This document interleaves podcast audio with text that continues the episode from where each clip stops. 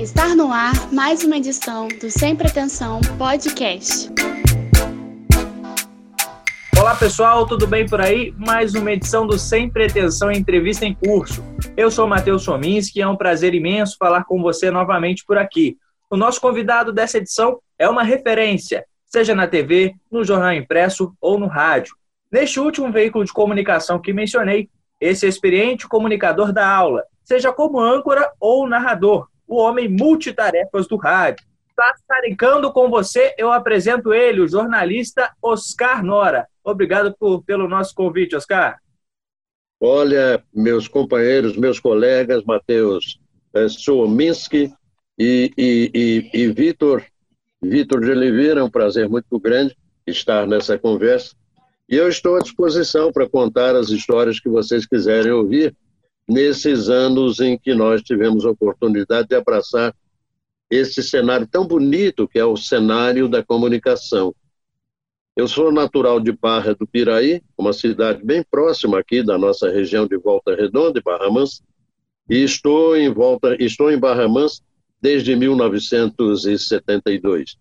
Comecei minha carreira na Rádio Difusora de Barra do Piraí, mais tarde estive na TV Rio como âncora do primeiro programa do Estado do Rio de Janeiro na televisão, e que se chamava Canal Fluminense de Televisão.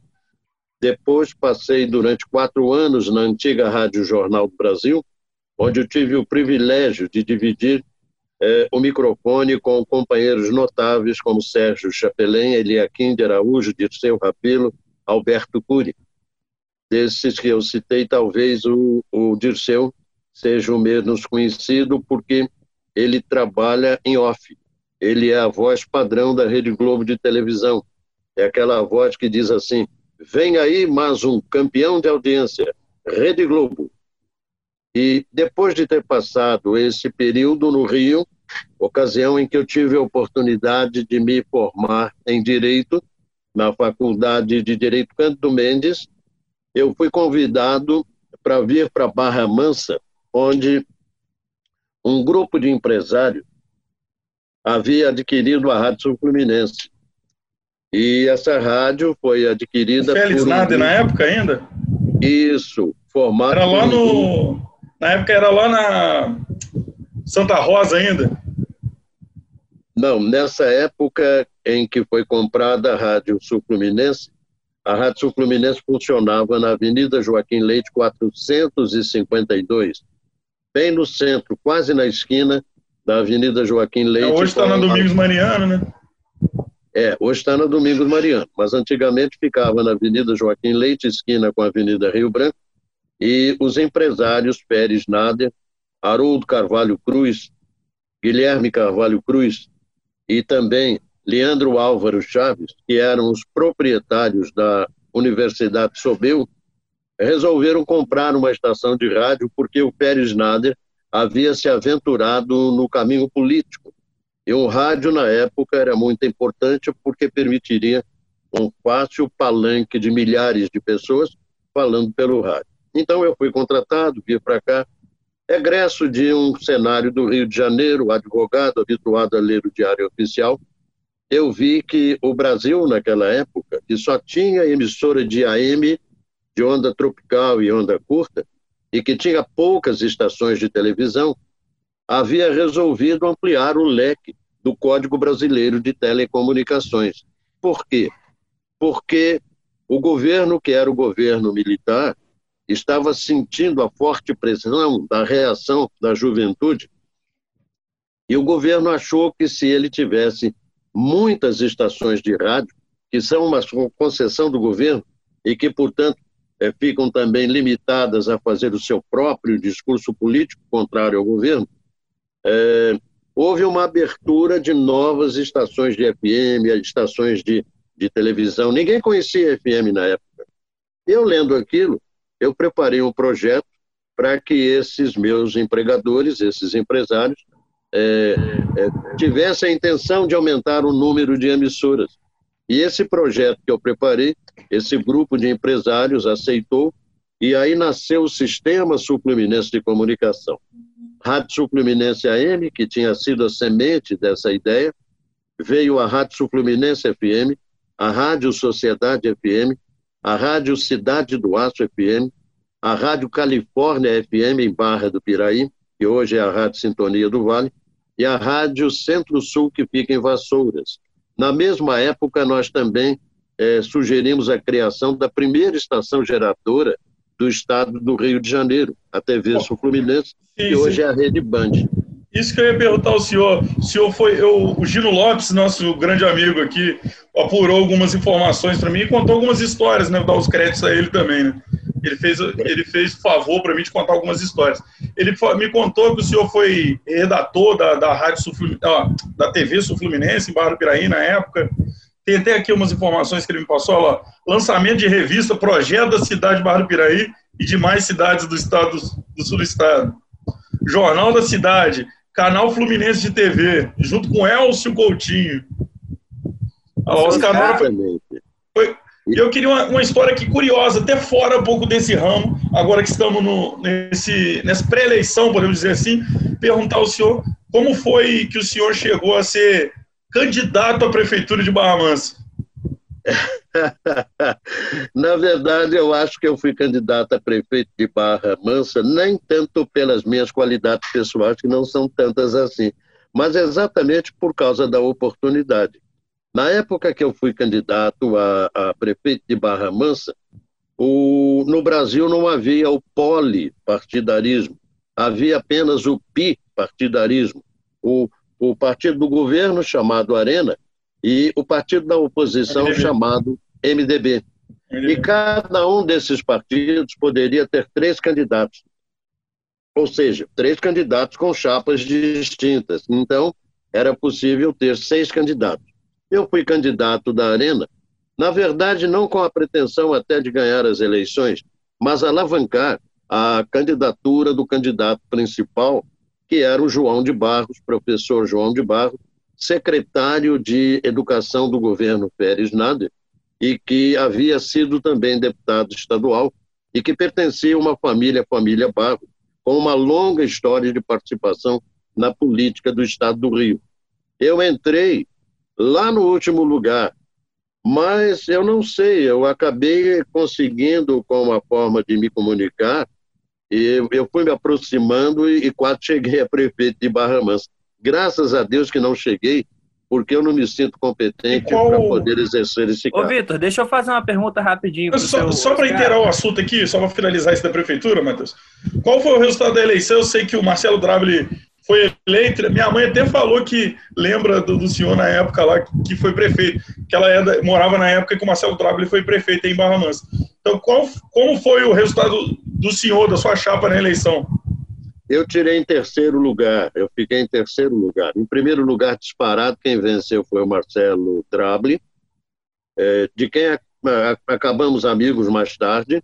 Em segundo lugar veio o João de Barros, e eu coladinho com o João de Barros, disputando o que seria o primeiro lugar da, da arena.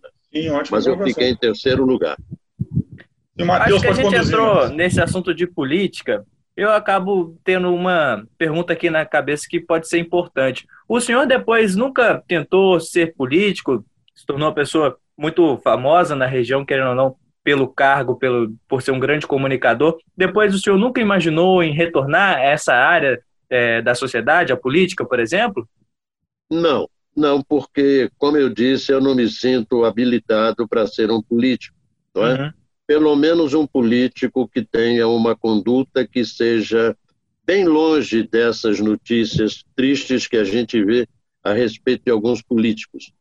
E, além disso, na mesma época em que ocorre essa minha entrada como candidato a prefeito de Barra Mansa, 1976, é exatamente a época em que eu estou montando o sistema sul-fluminense de comunicação, o que me obriga a viajar para Brasília, às vezes duas vezes por semana, porque os processos, os procedimentos que eram necessários, as logísticas que eram precisas ser feitas, as compras de equipamentos, a locação de mão de obra, tudo isso acabou é, me envolvendo de uma maneira tão forte que, em determinado momento, eu que era rotariano, eu pedi é, demissão, afastamento do Rotary, porque eu havia me tornado almoçariano ou jantariano. E eu explico por quê. Para evitar que as minhas faltas no meu clube afetassem a qualidade de é, presença no meu clube, eu pagava as minhas faltas no meu clube, é, em Brasília ou na cidade que eu estivesse trabalhando, e o que não né, fazia perder o sentido, porque o Rotary é um clube de amigos que se reúne para entre si fortalecer a amizade e a troca de opiniões e de informações a respeito dos diferentes cenários profissionais. Então, o que me envolveu demais foi a criação exatamente das emissoras de televisão e rádios de frequência modulada. E fazer isso é uma coisa muito difícil. Como é que você vai fazer é colocar no ar estações de frequência modulada se o mercado brasileiro nem rádio de FM possuía? Então, isso demandava uma, uma dedicação muito grande na estratégia de conseguir isso. E eu me orgulho de que hoje, quando você está na Faculdade de Comunicação, Vitor, você também, Matheus, a Faculdade de Comunicação foi criada. A primeira que surgiu aqui na região, que foi a Faculdade de Comunicação do UPM, ela foi criada exatamente para poder dar oportunidade de banco escolar de terceiro grau, ou seja, universitário, aos novos profissionais da área de comunicação para assumirem os postos de trabalho, as vagas de trabalho que surgiam nas emissoras que foram criadas. Olha, são tantos assuntos importantes, Vitor. É, inicialmente, queria pedir desculpa para você que eu não te apresentei. O Vitor Oliveira está comigo em mais uma produção de um podcast. O Vitor já até fez perguntas aí. Seu Oscar, a gente tem tanta coisa assim para elaborar. Eu estou querendo muito já puxar para a parte do esporte, oh, mas sim, o senhor já abordou política, já falou sobre. E eu preciso também fazer uma pergunta que eu sempre quis fazer para o senhor. De, do início da televisão na nossa região, foi a TV Fluminense, a TV Sul Fluminense. E o senhor participou desse início, desse projeto. Como foi trazer uma tecnologia nova para a região do sul do estado do Rio? Porque até então não existia nenhuma é, retransmissora aqui. A TV Sul Fluminense foi a primeira. Como foi participar desse momento? Olha, isso é uma história interessantíssima, porque eu, na verdade, eu me tornei gerente geral do Sistema Sul Fluminense de Comunicação. E nessa condição eu era o executivo, digamos, eu é, hoje a gente chama de CEL, mas na época, então eu seria o CEL do Sistema Sul-Fluminense de Comunicação. E a preocupação, no caso da TV Sul-Fluminense, era o que mais preocupava, é que você não poderia colocar no ar uma estação geradora de televisão com uma programação própria. Isso seria uma coisa louca e demandaria um custo operacional muito alto. Então, o que você tinha que fazer era encontrar um parceiro, uma rede de televisão que topasse ficar com você. E nós tentamos inicialmente a TV Excelsior, mas ela já estava caindo, já não, não servia mais. Fizemos um acordo com a Rede Globo de televisão. E a Rede Globo de televisão era para ser a nossa parceira para a abertura da TV Sul Fluminense. Se tivéssemos vingado esse projeto, a TV Sul Fluminense hoje estaria num grau de importância gigantesca. E então começamos a negociação com a Rede Globo de televisão, e o que eu estou contando para vocês, é, pouca gente sabe desses detalhes, inclusive que incluem essa Exclusivo, hein? É exclusivo. Essa história é exclusivo. Fantástica para vocês é exclusivo. E tem detalhes que ninguém conhece, a não ser eu e o Pérez Nader, que era o diretor-geral a quem eu estava é, agregado no caso. Eu fiz o contato com a Rede Globo, a Rede Globo de televisão topou e fez as seguintes condições. Nós vamos ser parceiros, mas vocês vão ter que comprar os equipamentos com a qualidade Globo e o engenheiro e o engenheiro o, é, Wilson Brito, que é um engenheiro da Rede Globo de televisão, ele vai dizer o que nós queremos que seja comprado. E assim foi feito e veio para nós uma continha de 5 milhões de dólares a serem comprados. Para comprar com 5 milhões de dólares, não havia dinheiro. Esses equipamentos precisavam ser importados, uma parte da Europa, uma parte nos Estados Unidos, e era preciso que houvesse um aval de um, um banco. É? O Pérez Nader, muito amigo do Íris Rezende, que na época era governador do estado de Goiás, conseguiu com o Íris a aprovação disso. E o Íris, então, pediu ao diretor do Banco do Estado de Goiás que avalizasse promissórias de 600 mil dólares vencíveis a cada seis meses até completar os 5 milhões de dólares, de modo que os equipamentos que nós estávamos comprando na Europa, da Bosch Furnish, que é uma empresa alemã, é, que tem, tinha na época os equipamentos mais modernos, o presidente do Banco Central, do, do Banco do Estado de Goiás, não topou dar o aval para a TV Sul-Fluminense. E o Iris Rezende disse, não, você vai dar o aval, porque afinal de contas você é meu assessor e eu estou mandando dar o aval. E o cara encrencou, falou, não, eu não dou o aval e eu não sou seu empregado particular, eu sou diretor do Banco do Estado de Goiás, não vou assinar e estou pedindo a minha demissão nesse momento. E foi feita a demissão e o novo diretor do banco, ele aceitou em dar o aval e assim fizemos a negociação. Ficamos com uma dívida de 5 milhões de dólares e nesse pacote de equipamentos o, o, o, começamos a instalação. Estávamos começando a instalação. O estúdio da TV Sul Fluminense, que hoje é Rede Band Interior, aquele estúdio que tem lá, inclusive, é um estúdio muito original. Ele tem duas paredes, entre as duas Isso paredes... Isso é no Santa Rosa. Isso é no, no Santa, Santa Rosa. Rosa. Ah, sim, porque quando vieram as estações de frequência modulada, voltando apenas para poder reorganizar a história, a Rádio Sul Fluminense funcionava no primeiro andar do, daquele edifício na Avenida Joaquim Leite, na esquina da Rio Branco, aquele prédio que tem é, sacadas. Com as, as estações, foi feito um prédio exatamente lá no Santa Rosa, que abrigasse os estúdios da Rádio, Sociedade, da Rádio Sociedade. A Rádio Cidade do Aço foi comprada uma casa ali é, no, no, no conforto para instalação da, da rádio. As outras rádios foram surgindo depois e eu conto a história depois. Muito bem. Foi feito ali o prédio, e nesse prédio, então, foi feito um estúdio que tem aquele estúdio grande que vocês conhecem, ele tem duas paredes, uma ao lado da outra, e entre elas tem uma camada de areia que passa por baixo também, para poder criar uma acústica perfeita. Aí esse sofisticado empreendimento foi feito quando um belo dia o Wallace, Wallace era um diretor da Rede Globo e o responsável por fazer a, a, as pesquisas, é, é, fazer a interpretação das pesquisas, porque a Rede Globo só coloca um programa no ar e só mantém um programa no ar quando os índices de audiência e as características que definem as colunas da audiência, quanto a sexo, quanto a idade, quanto a, a, a, a poder social, ela só coloca quando os parâmetros dessas colunas da, da estatística são perfeitos. O Wallace chamou a gente e fizemos uma reunião com ele e com o diretor que era do Rio Grande do Sul na época, eu não lembro o nome dele, estou vendo ele aqui na minha, na minha cabeça, e recebemos a seguinte notícia: nós chamamos vocês aqui porque, lamentavelmente, o acordo de cooperação que nós combinamos não poderá ser mais feito. Bom, mas como não pode ser mais feito?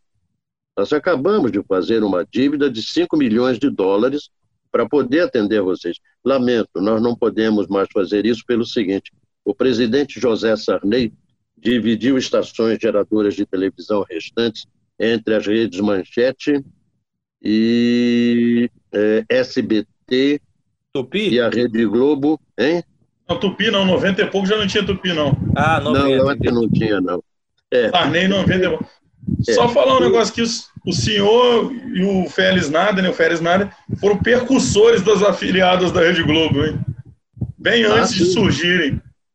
Sim, aí é que vai surgir a nova afiliada da Rede Globo, porque nós somos chamados para ir até o Rio de Janeiro para conversar e recebemos essa notícia. Lamento, mas nós não vamos continuar o que nós combinamos.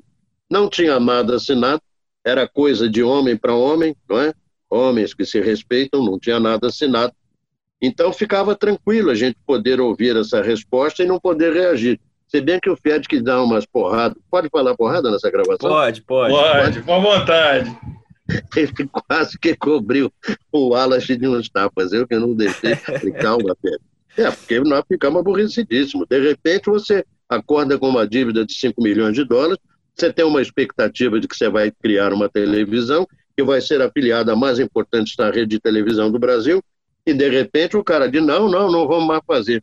Tá bom, por que, que não vai mais fazer? Porque o presidente José Sarney ele dividiu algumas estações restantes que estão no Código Brasileiro de Telecomunicações entre nós, pá, pá, pá, pá, pá. E para nós, coube um canal em Resende, nós vamos utilizar esse canal, vamos fazer uma estação lá em Resende. Outros detalhes daqui para frente sobre a estação de Resende eu não posso contar porque as pessoas que estão na direção da estação estão vivas e eu não posso contar.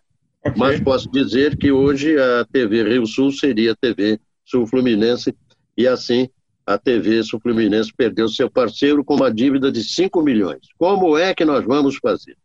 Por sorte, por sorte, o Feres Nader era muito amigo do Eduardo Galil, que era muito amigo do general Ciseno Sarmento, que era um homem cotadíssimo dentro da possibilidade de ser o sucessor do Castelo Branco durante o governo militar. E o Ciseno Sarmento, com a ajuda do Eduardo Galil, que foi um deputado federal famoso e que foi genro do ex-governador do estado, o, o, Raimundo Padilha, o Eduardo Galil conseguiu um acordo, conseguiu um encontro nosso com o diretor das Faculdades Metropolitanas Unidas de São Paulo, que é a maior rede de faculdades do Brasil. E essa pessoa e essa, cujo livro sobre direito penal eu tenho aqui na minha biblioteca particular, ele era amigo do Paulo Maluf, que estava se é, preparando para ser candidato à presidência da República. E ele precisava de uma estação de rádio para alavancar uma estação de rádio de cobertura nacional. A TV Sul Fluminense não tinha cobertura nacional, mas tinha uma coisa muito importante. Eu havia conseguido com um amigo meu, da Embratel a compra do último canal do Intelsat, que é um canal é, que vem de um, de, um, de um satélite que atende o Brasil e toda a América do Sul na área de comunicações.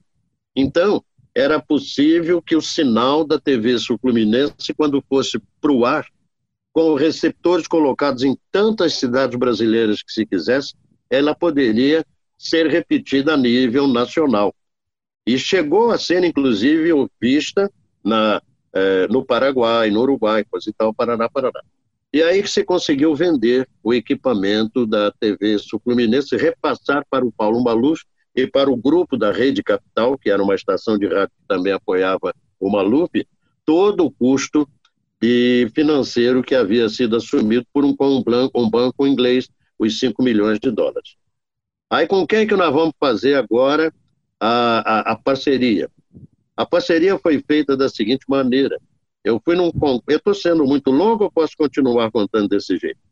Seu Oscar, a gente inicialmente tinha pensado em falar sobre futebol, mas foram tantos assuntos importantes, eu não vou deixar o senhor parar, não. Pode continuar. então tá bem. Então, é, como é que nós vamos fazer? Aí procuramos a rede manchete, foi a rede manchete, eu, eu confesso que eu não me lembro. E eles colocaram para gente uma condição leonina, que em direito quer dizer uma condição em que você não tem direito a nada, só tem obrigação. Eu não aceitei. Aí eu fui pra, para o Rio Grande do Sul, Porto Alegre, é, fazer parte num congresso de rádio e televisão. Eu frequentava, todo ano eu ia num congresso desse, é, e, e me encontrei lá no congresso com uma pessoa muito simpática que me recebeu muito bem, o, o, o, o diretor-geral da Rede Bandeirantes de Televisão, o seu João Saad. E eu cheguei para o seu João Saad e falei, eu vou ter que jogar minha última ficha. Eu vi o João Saad, seu João Saad, num salão, aí eu me dirigi para ele, abri os braços e falei, meu querido amigo João Saad, meu grande sócio no estado do Rio de Janeiro, ele olhou para mim e falou assim: desculpe, é, mas eu não sei quem é o senhor. eu falei: é porque eu ainda não me apresentei. Eu sou diretor da TV Sul Fluminense e o senhor, quando souber o que é, o senhor vai fazer com ela uma parceria, porque o senhor tem zero de audiência em Barra Mansa, Volta Redonda, Resende, papapá, papapá, papapá, e eu tenho exatamente dez vezes mais essa audiência e eu queria colocar a nossa emissora a seu serviço e a gente fazer uma parceria. Ele virou para mim e falou assim: Gostei do seu modo impetuoso, você é educado, mas é valente. Faz o seguinte: procura o meu diretor-geral, José Roberto Maluf, e conversa com ele. O José Roberto Maluf, que eu estou falando, que é meu amigo, hoje é o diretor-geral da TV Cultura de São Paulo. E assim nasceu a Rede Bandeirantes como parceira, com, nasceu a TV Sul Fluminense como parceira da Rede Bandeirantes e que hoje se tornou a proprietária de todo o canal de televisão. Então, Oscar, essa parceria foi na década de 80? Esse início de parceria? início de 90, né? Olha, eu acho que deve ter sido pela meado de mil, dos anos 80, não é? Entendi. Porque a TV Sul Fluminense, as datas ficam difíceis, a minha cabeça não consegue não, não, as datas assim mas eu acho que teria sido por volta de 1982, 83, hum. porque entre o tempo da concessão dada, a instalação da televisão, construção do prédio, essas coisas que aconteceram, deve ter sido por volta de é, meados de 1980. Queria entrar na esfera esportiva agora. Uma pergunta de uma história que o senhor pode me confirmar. Me contaram que o senhor foi fazer a transmissão do Fla-Flu no Maracanã e esqueceu o nome do comentarista no intervalo do jogo. Então, eu queria saber se era verdade ou não. e agora com vocês, ele que é o comentarista fantástico, ele que é o comentarista que faz a análise correta, ele que é o... E eu não conseguia lembrar realmente o nome dele, de jeito nenhum. Não era o Sérgio Luiz, não era o Heleno. É, esse comentarista não é o Sérgio Luiz. É, esse comentarista não é.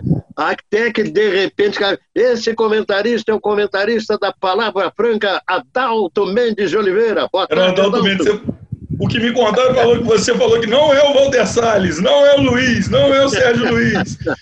Ele chega à sua caixa de marimbondos envenenados. É isso mesmo, isso aconteceu. Sensacional. essa, essa não é a minha única mancada no rádio, não, viu? Eu tenho três mancadas aqui que, se vocês quiserem ouvir, eu, conto rapidinho. Era até uma pergunta que eu ia fazer para o senhor. Eu ia fazer, a gente já pode até é. continuar desse, desse ponto. É. É, um ponto que o senhor lembra, é, que marca é, profissionalmente, uma marca que realmente o senhor jamais será esquecido, e também essas que são engraçadas, né, da gente conhecer um é. pouco da profissão, esses percalços da profissão, se o senhor quiser começar já por esse ponto. Pois é, eu vou contar então os lados hilariantes, não é? O primeiro lado hilariante, eu estou em Barra do Piraí, ainda não saí para as minhas aventuras fora de Barra do Piraí, trabalho na Rádio de Barra do Piraí, o Central Esporte Clube é, na época, um grande clube de futebol. É um dos mais importantes da região sul-fluminense. Só não é maior que o Royal. É? O Royal é maior, hein? É, o Royal, o Royal também era o grande clube. Eu tenho uma história particular também para contar que vocês vão rir muito é, do Central e Já Royal. joguei bola lá no Royal, hein? Esse ah, Oscar. Ah, você já jogou bola no já Royal? Já joguei. Você jogou de lateral ou meio de Não, hein? Centravante nada, tomei gol. Ah! Daqui a pouquinho eu vou contar uma coisa no estádio Paulo Fernandes, que é um belo estádio. Hoje eu tenho grandes amigos lá. Estou até com saudades, porque há algum tempo eu não recebo o jornalzinho do Royal. E aquele rapazinho que fazia, não sei se você faz, ele, ele, ele fazia uns jornalzinhos do Royal muito interessantes. Não é? Mas essa história hilariante que eu quero contar aconteceu com o Royal que foi disputar o campeonato estadual é, no Rio de Janeiro, no torneio Otávio Pinto Guimarães, eu não me lembro se era esse nome. Aí lá vou eu para o Maracanã para fazer a transmissão. Uma rádio do interior que não tem experiência de fazer a transmissão, não tem bons equipamentos, não é? Ela se posiciona, não sei se vocês se lembram do antigo Maracanã. O Maracanã tinha as cabines de rádio e no, no teto das cabines de rádio do lado de fora ficavam os fotógrafos fotografando, sobrava um espaçozinho, a rádio é. que não tinha cabine ia para lá para transmitir. E lá fui eu para transmitir o jogo do Royal, com o Campo Grande. Estou transmitindo o jogo quando começa um pingo de chuva insistente. Como o equipamento era muito ruim, eu comecei a tomar choque, porque água no equipamento. eu comecei a tomar choque. Aí eu disse para o operador, o Moacir, falei para o Moacir, Moacir, vamos subir porque aqui não dá. Eu estava trabalhando com fio longo que me permitiria subir para ficar na parte da tribuna de imprensa, onde não chove, não é? E assim aconteceu até que veio. Eu precisava de uma oportunidade para sair dali sem atrapalhar a transmissão. Aí eu me lembro que foi um lance mais ou menos assim. Josino domina a bola pelo meio de campo, toca na entrada da grande área para o Pardal, girou, chutou, gol do Royal. Olha, a narração de um gol, você usa na sua retórica, você usa 10% de descrição do lance e usa 90% de literatura. Um golaço, chutou de pé esquerdo, uma bomba, a bola subiu, bateu, paraná, paraná. Então, isso eu podia fazer de costas para o gol. E não atrapalharia nada. Então, eu gritei gol e imediatamente virei as costas para o campo e subi para me sentar. Eu vi um lugar vago e sentei. Quando eu sentei, logo depois eu me dei conta de uma coisa que me deu um susto, me deu uma tremedeira danada. Ao meu lado estava o Nelson Rodrigues. Lembram dele, do Nelson Rodrigues? Sim, com Nelson certeza. Rodrigues foi um jornalista, não é? é? Torcedor do Fluminense. Nelson Rodrigues, o João Saldanha e nada mais, nada menos do que o Jorge Cury, os três sentados. Quando eu li que eu, eu, que eu, vi que eu estava ali, eu fiquei doido. Mas eu mantive firme, né? E aqui no Maracanã, 30 minutos da etapa inicial. Royal 1, gol de Pardal, Campo Grande 0. Cada vez que eu dizia isso, eu percebia que os três faziam assim, um pouquinho para frente, e olhava para mim.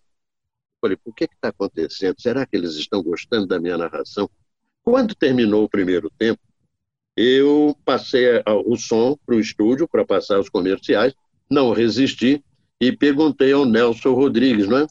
Seu Nelson, eu observo que o senhor de vez em quando, seu Jorge e o seu João Saldanha olham para mim. Desculpe eu perguntar, os senhores estão gostando da minha narração? Aí, com aquela voz pastosa, de fumante inveterado, o Nelson Rodrigues vira para mim e fala assim: Menino, você tem tudo para ser um grande narrador de futebol, mas só depois que você aprender matemática. Aí eu falei para ele: mas por que, seu Nelson? Por quê?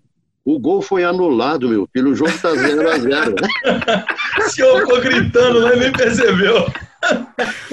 todo mundo observando o senhor na expectativa do gol e todo mundo já tinha visto que estava anulado. Aí, rapaz, como é que eu faço agora, não é? Eu tive que usar o seguinte recurso. Quando o som voltou para mim, eu falei assim: prezados amigos de Barra do Piraí, acontece o que eu sempre digo. A capital não deseja dar oportunidade para os clubes do interior de crescerem. Veja bem o que aconteceu no Maracanã. Pardal faz um gol legítimo, o, o, o, o Royal deveria estar vencendo o jogo, mas eu acabo de receber a comunicação de que no vestiário o árbitro da partida anulou o gol. O jogo está 0 a 0. Jogou para a galera. e, então tem essa história, não é? Lá no Royal, uma vez transmitindo um central. E que trio, hein? Diga-se de passagem. Que trio que, come... que trio que estava ao lado do senhor, hein? Foi, foi, foi. Depois eu me tornei amigo do Jorge Cury do, depois eu não me tornei amigo do, do João Saldanha, nem me tornei amigo assim do, do Nelson Rodrigues, é, não havia oportunidade, mas o João Saldanha, uma vez, ele me levou na TV Excelsior para fazer uma entrevista comigo, para falar sobre essa revista, Vitor, que você falou, Marcos, é, é, Matheus, que você falou, a revista Projeto, não é? Uhum, eu, falei. Fui, eu fui aos estúdios da TV Excelsior, fui entrevistado pelo João Saldanha, ele mostrou a capa da revista, que era o primeiro número da revista Projeto, e na capa eu tinha colocado um, um, uma pessoa, é, um senhor, não é? Um, um, senhor escuro, assim, com um, olhar assim de, de esperança perdida, e era exatamente para fazer uma crítica a respeito da discriminação. E o João Saldanha pegou aquilo, eu me lembro até como se fosse hoje, porque eu estava ao lado dele no estúdio, eu não apareci, mas eu me lembro que o João Saldanha pegou a revista e falou assim: Olha, eu estou recebendo aqui uma revista dos meus amigos Oscar Nora, Sábio Vilela e Odir Gonzaga, que eram os meus companheiros nesse empreendimento, e é muito oportuna essa bela revista que eles estão produzindo. Vocês estão vendo na capa essa foto desse senhor cansado, velho, sem esperança? Pois é, Isso é exatamente o que é a atual seleção brasileira de futebol, que não vai ganhar nem campeonato de botão com esse time, com esses jogadores que possui. Isso foi uma história que me deixou. Você vê o que é a cabeça do cara de pegar assim um negocinho e pá, né? Ah, Mais Deus. uma vez. Posso continuar contando ou Sim, pode, claro. Achei que tinha terminado.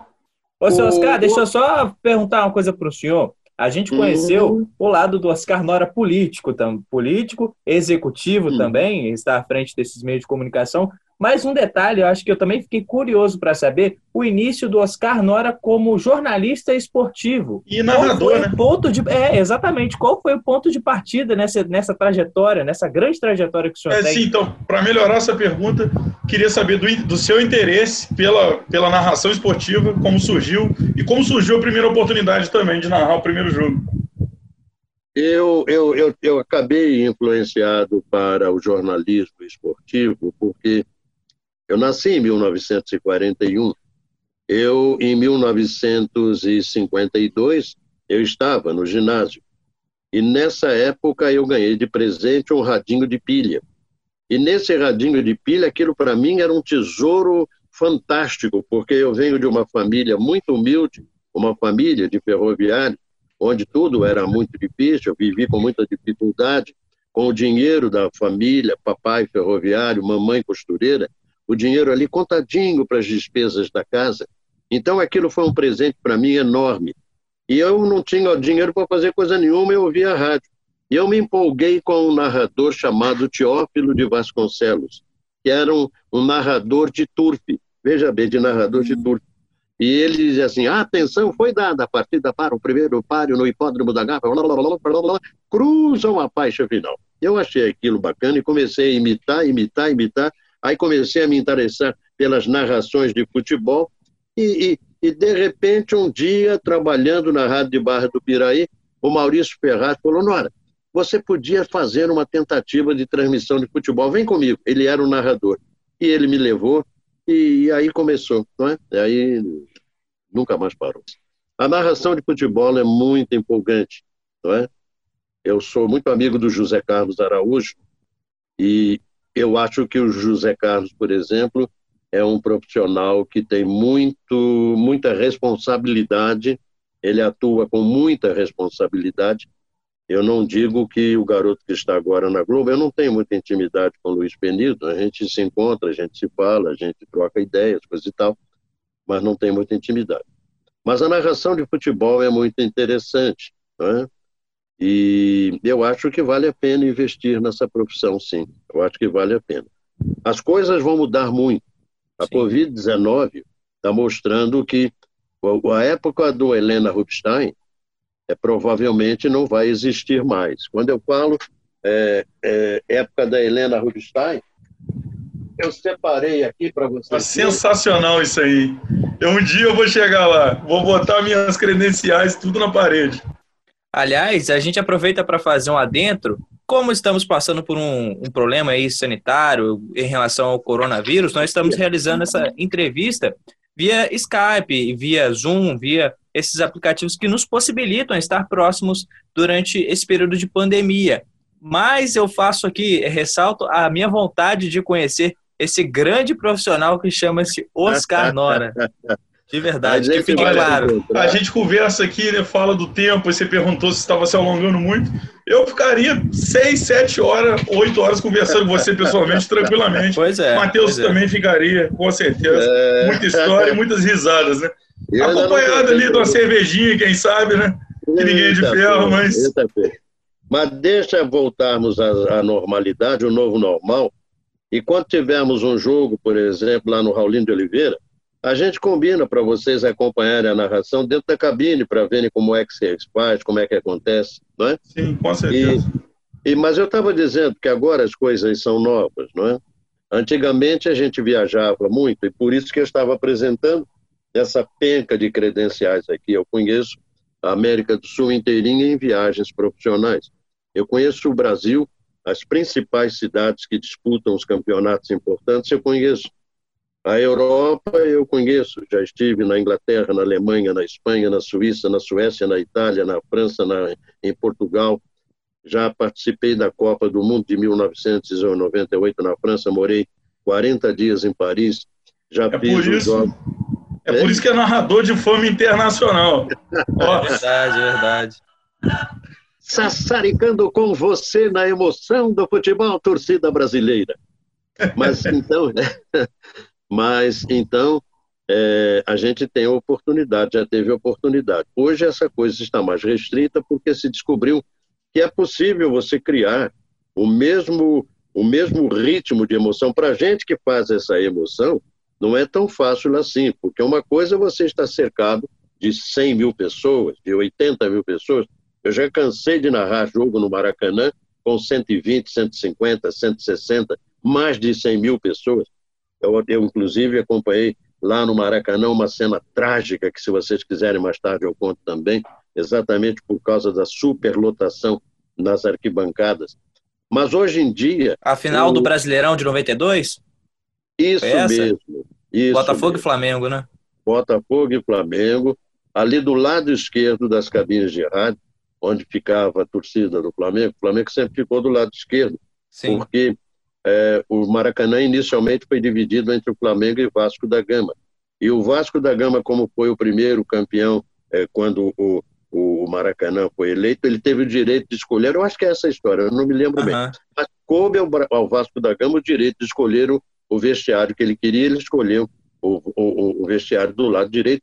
Então, qualquer jogo que o Vasco jogue com qualquer outro time no Maracanã, sempre será do lado direito, o lado da, da do, do vestiário dele.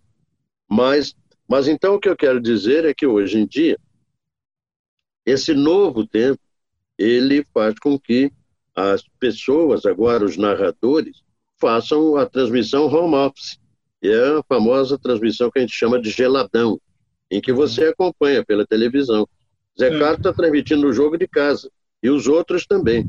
Ainda ontem o, o, o, o Heraldo Leite me ligou Heraldo Leite é o comentarista atualmente da Rádio Globo e é o presidente da Associação dos Cronistas Esportivos do Rio de Janeiro.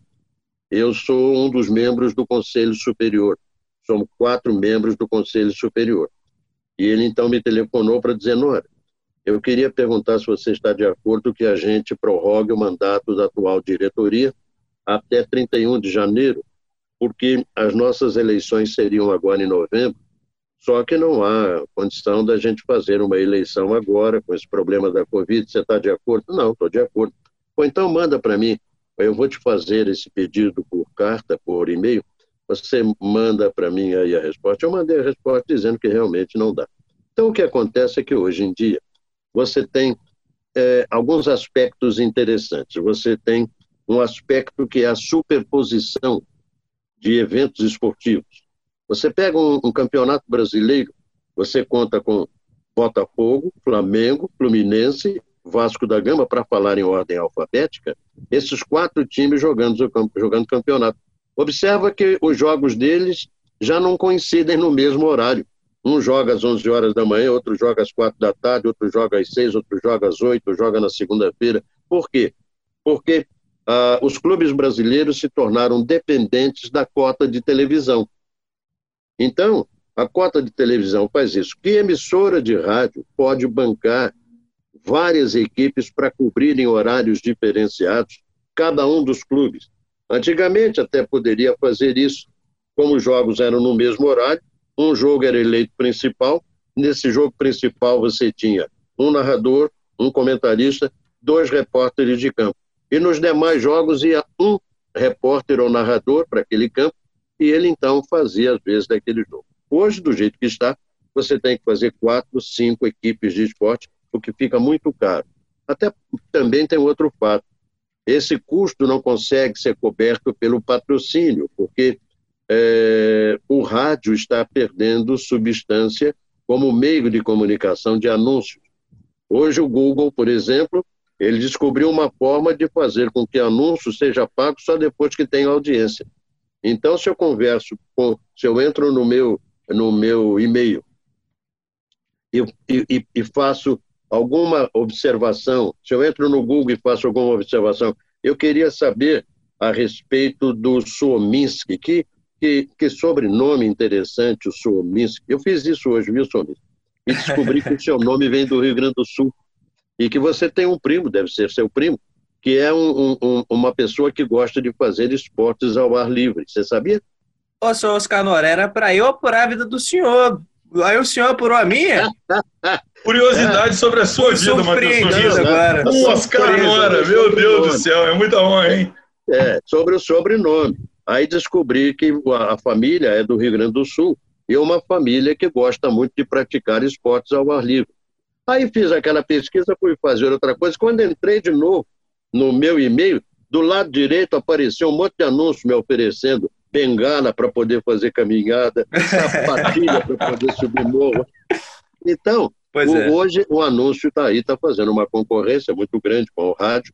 E nos Estados Unidos, por exemplo, onde a publicidade é uma coisa muito grande, houve um, um, uma perda de cerca de 26 bilhões de reais na área de publicidade. Esses 26 bilhões acabaram aparecendo nas contas do público. Mas ainda assim restará aos, aos narradores esportivos a eloquência do número de modalidades esportivas que estão acontecendo. Eu já narrei basquete, o meu, eu gostaria muito de que o basquete voltasse para poder narrar o basquete, porque ele é muito emocionante, não é? Ele permite que você faça uma modulação de voz que é como uma cobra que está corcoviando na sua frente. Não é? Isso, é, isso é uma coisa muito linda. Mas eu acabei me perdendo. Eu, você estava me fazendo uma pergunta, eu acabei me perdendo. Então, Oscar, Posso... eu aproveito. Posso pode, fazer, Vitor? Pode, Posso pode fazer? Ser. Então, é, eu aproveito que eu, a gente, eu até ia pedir para a gente comentar um pouco sobre uh, os times do Rio de Janeiro. O senhor é, acompanha através das suas transmissões da Sul Fluminense, mas isso, se a gente puder um dia fazer um, um, programa só sobre isso, porque com a conversa, né, vai fluindo naturalmente, a gente vai Passando, tendo várias ô, perguntas, Mateus, né? Passando esse novo normal aí da pandemia, poderíamos fazer nós três numa mesa, hein? Se assim Deus Pessoalmente. Tomara, tomara. Tá legal, tá legal. Mas aí, seu Oscar, eu queria perguntar para o senhor uma coisa. A gente está falando de narração. É, isso sempre me vem à cabeça e eu vou perguntar para o senhor agora. É como que o senhor vê essa questão de assumir um clube de futebol? Pode ficar tranquilo que eu não vou perguntar o do senhor. Mas uhum. você acha que o público já evoluiu bastante para entender que o locutor pode ter um time X, mas é profissional e narra jogos de outras equipes? Olha, eu, eu vou dizer para vocês em, em petit comité, não é? Eu não falo francês, só falo alguma coisa. é, mas eu vou dizer em petit comité para vocês que eu gosto do Vasco da Gama.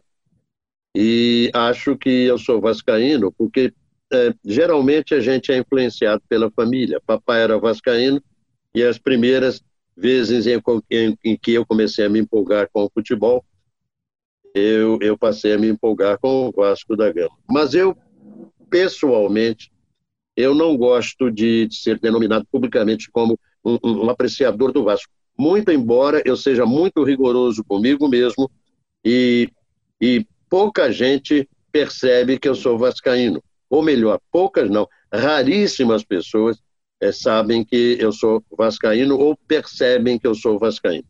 Eu tenho certeza disso porque quando eu vou no supermercado, às vezes eu percebo que tem alguém olhando muito hum, para mim e que a pessoa é, estava doida para falar comigo, eu arranjo um jeitinho de chegar. E aí, esse preço aí desse leite condensado tá bom, né? O cara, é, esse leite condensado tá bom. Eu, eu, deixa eu te fazer uma pergunta, você é Oscar Nora? Aí eu digo que sim, sou. Olha, você sabe que eu gosto de ver você narrando os jogos do Flamengo?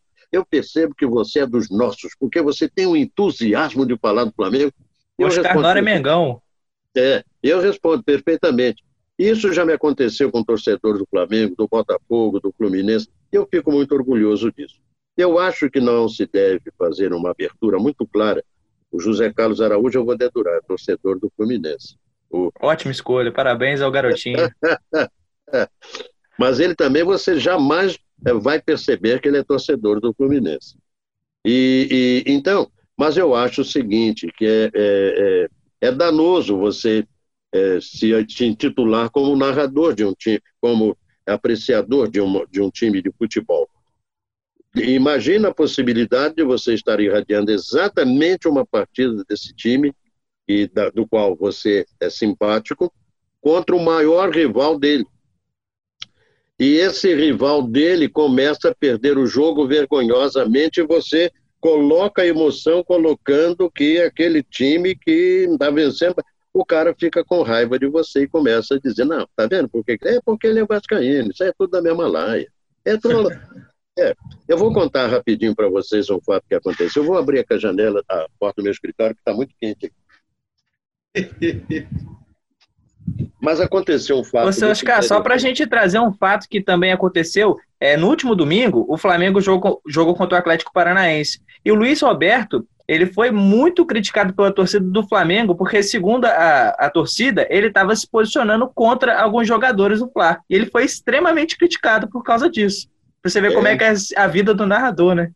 É verdade. Olha, é, é uma coisa tão séria que antigamente, hoje em dia também existe esse rigor, mas antigamente quando o Maracanã, numa época, esteve em obra, a gente subia por uma parte especial do Maracanã, e essa parte especial do Maracanã a gente passava por dois portões de ferro que estavam permanentemente trancados e com segurança.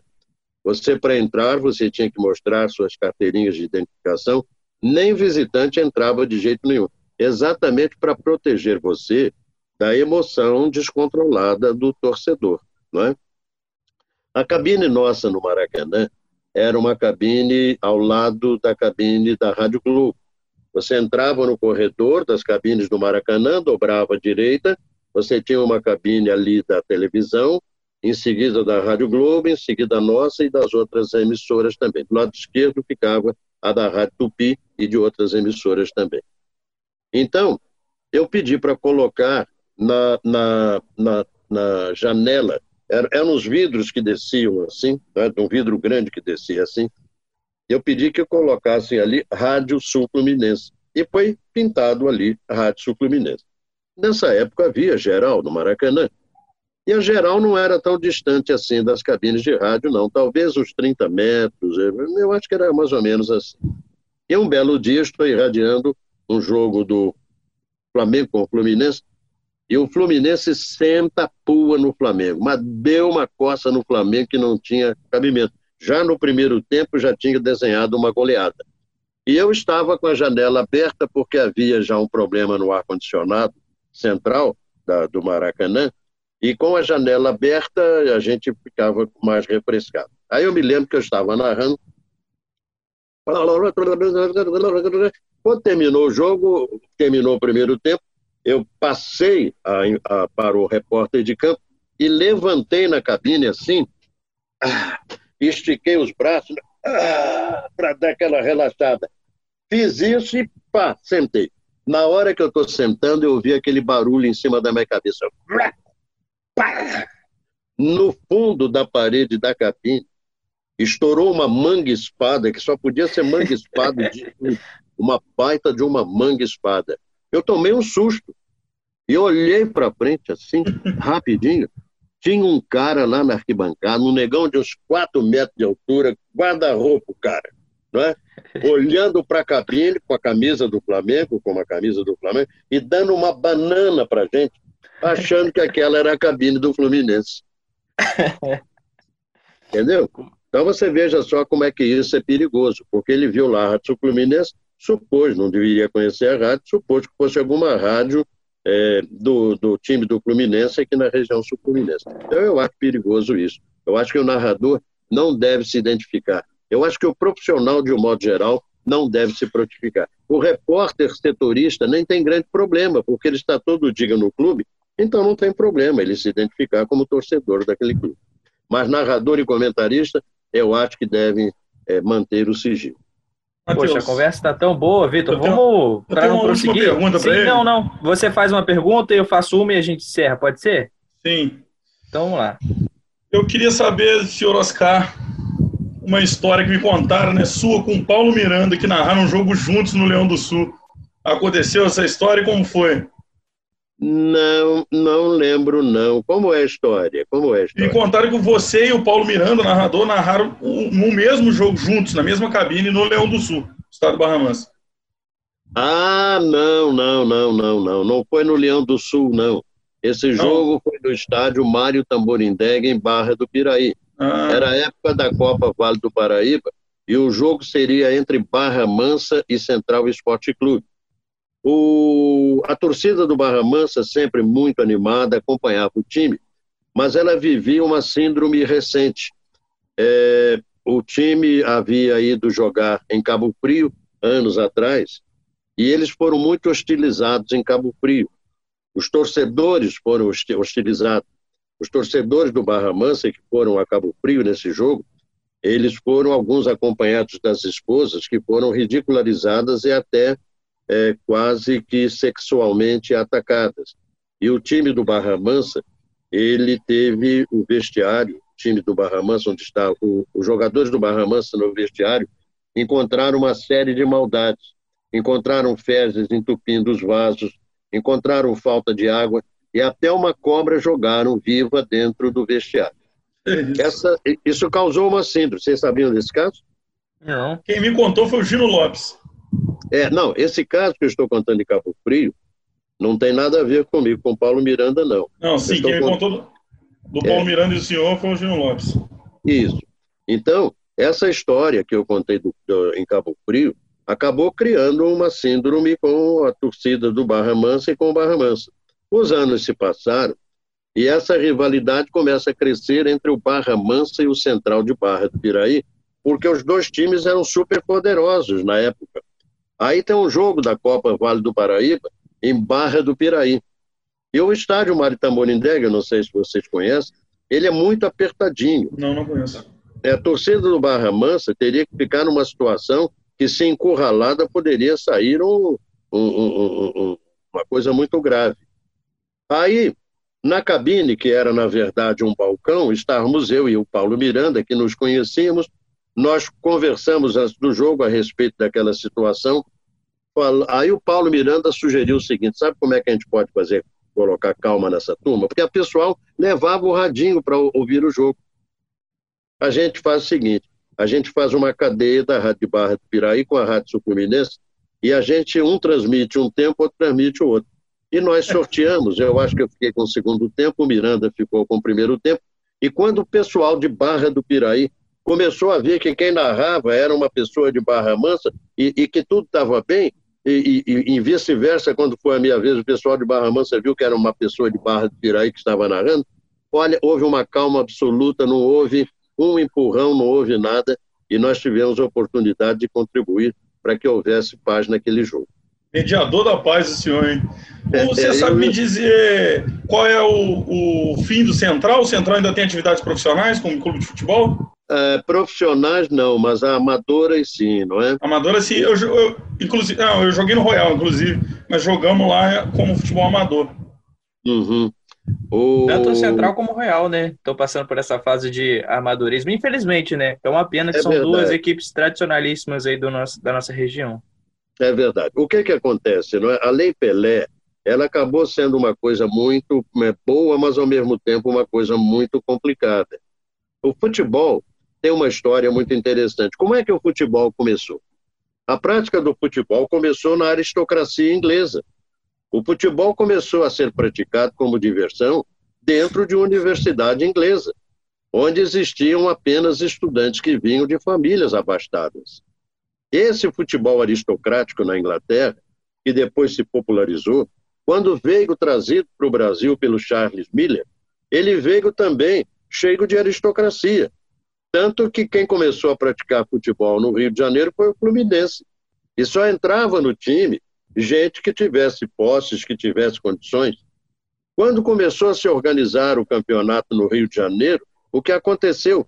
O Vasco da Gama, quando entrou no campeonato, foi hostilizado, porque o Vasco da Gama começou a colocar no seu time negros e caixeiros que trabalhavam nos armazéns e nos empórios dos portugueses. E começou a ser hostilizado até o dia em que disseram para o Vasco: você não pode participar mais do campeonato, porque você não tem campo de futebol. E a resposta do Vasco foi fazer com que os portugueses se unissem, reunissem os seus recursos e acabassem criando o majestoso estádio de São Januário, que é até hoje o maior estádio particular de clube de futebol no Rio de Janeiro. E durante muitos anos, até a criação do Maracanã, foi o maior estádio de futebol do Brasil. É o famoso discurso de Getúlio Vargas lá em 50, sensacional. Exatamente. Então, o que, que aconteceu? A partir daí, o futebol veio se popularizando e se tornou uma coisa de é, grande consumo popular. Mas a coisa de uns 15, 20 anos, ele começou de novo a se tornar uma aristocracia, por culpa da televisão. Por que, que ele se tornou uma aristocracia e por que da televisão? Porque a televisão começou a pagar cotas que engordaram os dinheiros recebidos nas rendas dos jogos de futebol, no pagamento das mensalidades dos associados e dirigentes esportivos menos preocupados e menos centrados começaram a pagar mais por, eh, pelos jogadores, começaram a fazer com que os salários se tornassem salários absurdos, como são hoje. Né? Você pega um jogador de futebol, o cara faz um contrato de 6 bilhões de reais.